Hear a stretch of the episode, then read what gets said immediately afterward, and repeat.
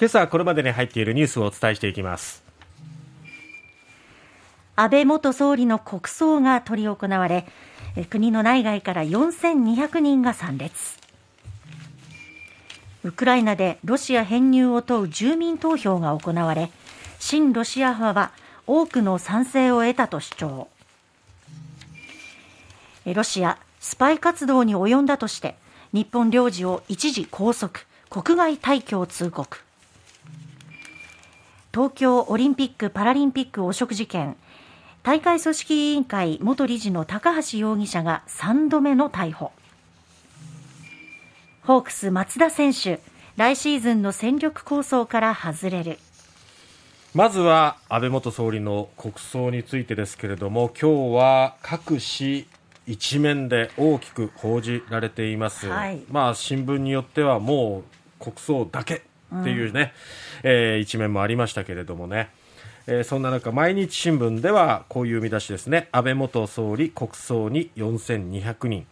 そして上の段に献花2.3万人、うん、そしてその横に各地で抗議デモ、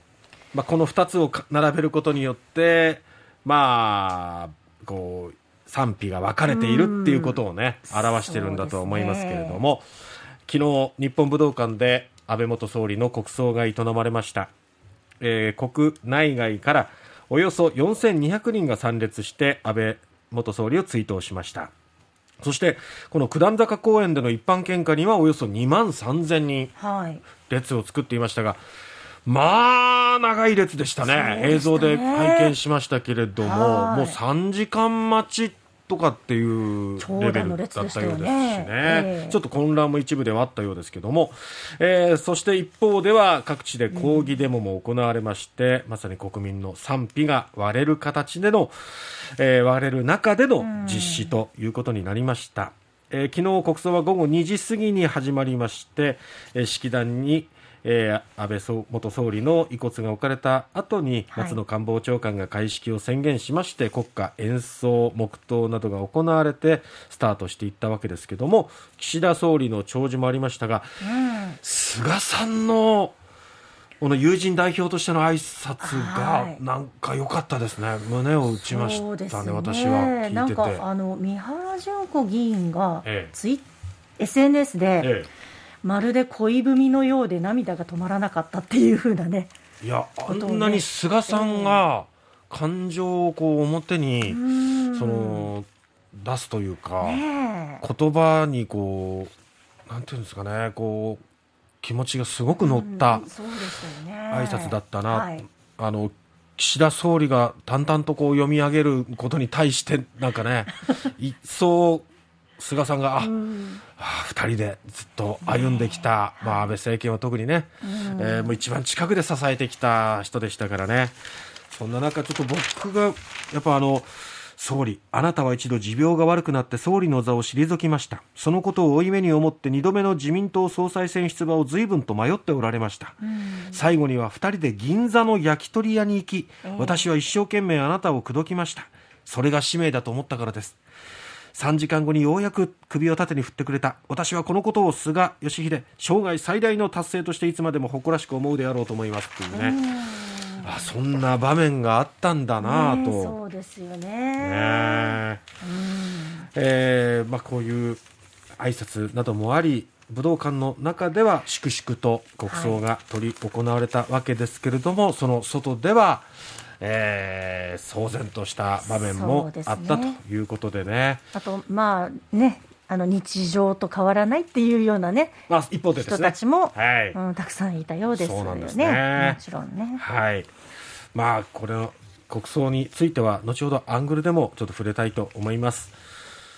さて、続いてですが、ロシア外務省は、在ウラジオストック日本総領事館に勤務する領事がロシアの安全を損なう行為をしたとしてペルソナ・ノン・グラータ好ましからざる人物と宣告した旨を日本側に伝えたと。でその上で48時間以内に出国するよう通告したということなんですね。で、まあ、報道によるとロシア当局はこの領事が金銭と引き換えに機密情報を得ようとしたと主張していると、で西側の経済制裁の影響やロシアとアジア太平洋地域の国との協力に関する情報を収集していたという、まあ、スパイ行為を働いたっていうふうに主張しているんですけれどもね。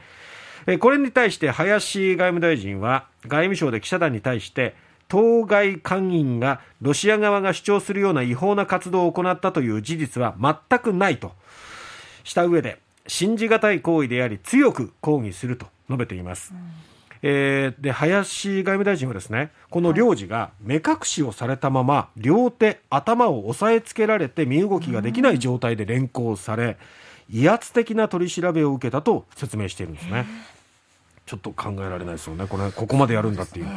えー、ロシア側の行為は領事関係に関するウィーン条約、日ソ領事条約の明白かつ重大な違反であり、極めて遺憾で決して受け入れられないと述べ、まあ、領事はすでに拘束を解かれているということですね。えー、そしてそのロシアのあのウクライナ親ロシア派勢力が行っている住民投票の結果についてですね、はい。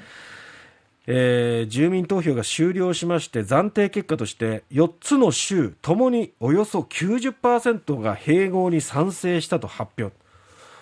本当かよっていうかもう